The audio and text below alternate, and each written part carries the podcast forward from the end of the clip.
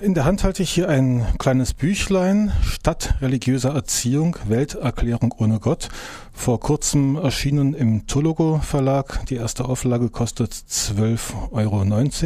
Der Autor heißt Hans Göpfert und ja, da ich mehr über ihn erfahren wollte, wie er hinter diesem Buch steckt, habe ich ihn angerufen und habe von ihm erfahren, dass er jetzt bald 74 ist. Er ist in Würzburg aufgewachsen, hat dort studiert, als Lehrer gearbeitet in Hauptschulen, ist 1968 dann nach Regensburg gegangen, getragen von der damaligen Stimmung.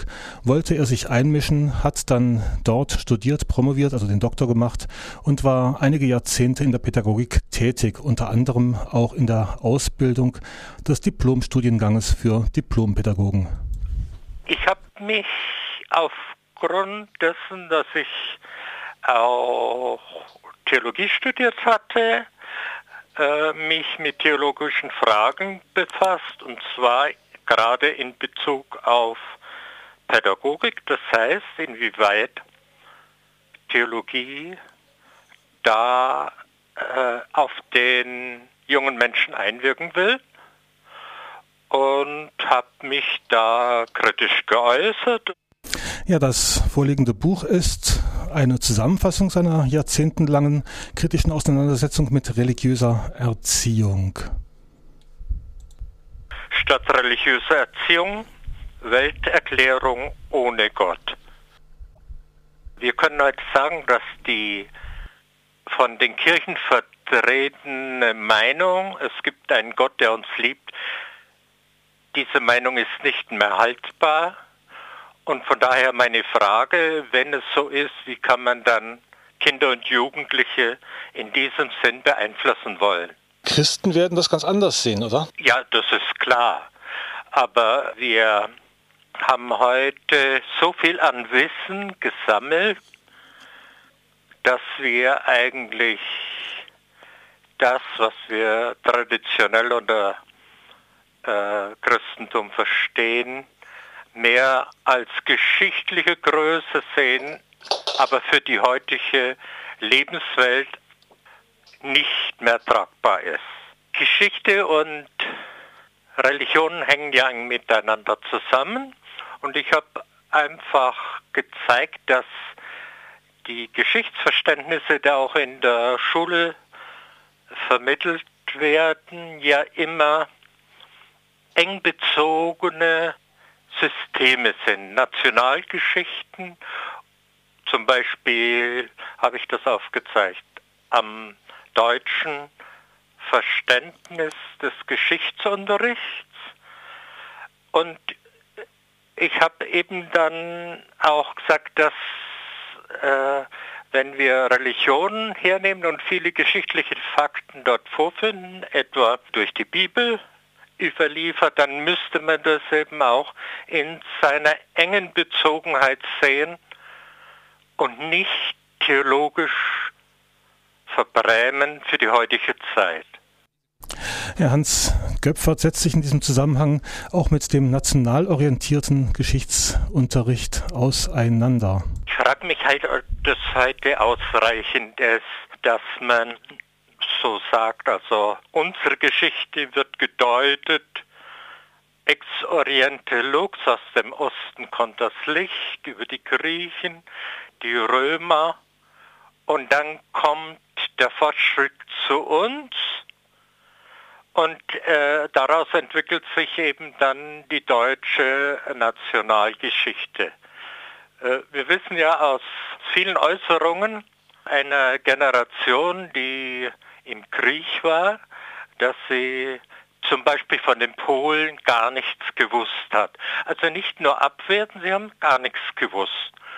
Und von daher war auch ein Verständnis überhaupt nicht da, dass hier ein Krieg gegen ein Volk, ein Staat geführt wird, der ähnliche Ansprüche hat wie das eigene Land. Ich bin ausgegangen, weil ich mich da früher schon beschäftigt habe.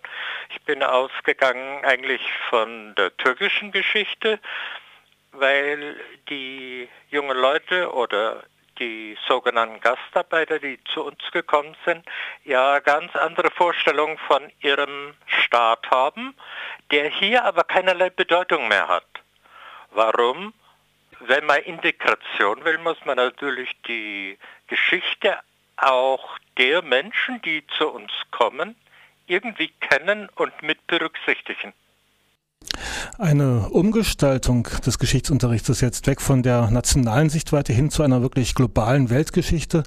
Die sieht Hans Göpfert derzeit noch nicht verwirklichbar.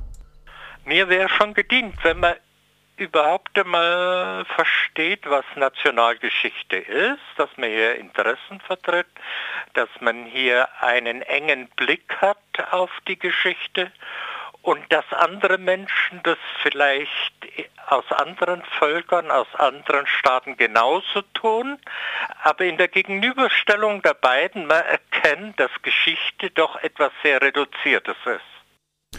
Ja, im Zusammenhang mit ähm, seinem Buch, seiner ähm, dem Schutz auch vor Dogmatismus und so weiter plädiert Hans Göpfert auch für eine freiheitliche Erziehung, für einen gleichberechtigten Umgang zwischen den Menschen. Es gibt nur kleine Organisationen, die sich mit dem Gedanken Welterklärung ohne Gott auch befassen. Zum Beispiel die Humanistische Union oder der Bund für Geistesfreiheit, der hier zum Beispiel in Regensburg aktiv ist.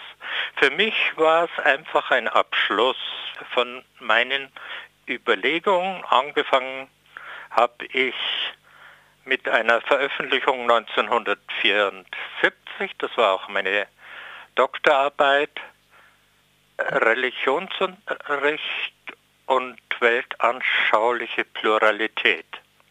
Das heißt, das, was ich hier aufgreife, ist da grundgelegt.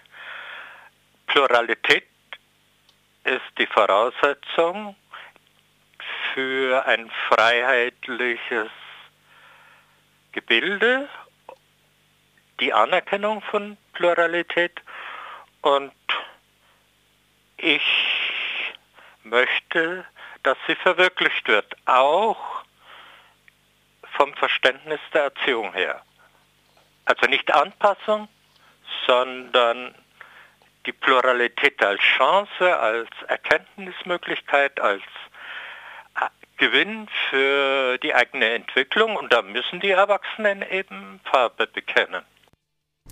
In seinem Buch Stadtreligiöse Erziehung, Welterklärung ohne Gott das ist in mehrere Teile gegliedert. Im Teil 1 geht es um Glaube, Macht und Vernunft, um die ähm, Vorstellungen von Gott und wie der Mensch dazu gelangt, die Helfershelfer Gottes, die christliche Moral- und Werteerziehung, die Verkindlichung der Gesellschaft, also so das unmündig machen und unmündig halten der Menschen.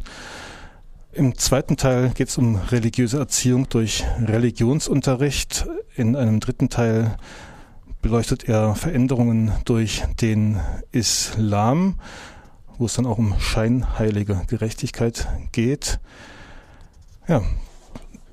Und der vierte Teil widmet sich dem islamischen Religionsunterricht, der für ihn dann auch wieder eher eine Ausgrenzung statt Integration ähm, bedeutet, also monokonf konfessioneller Unterricht hier als Schlagwort genommen.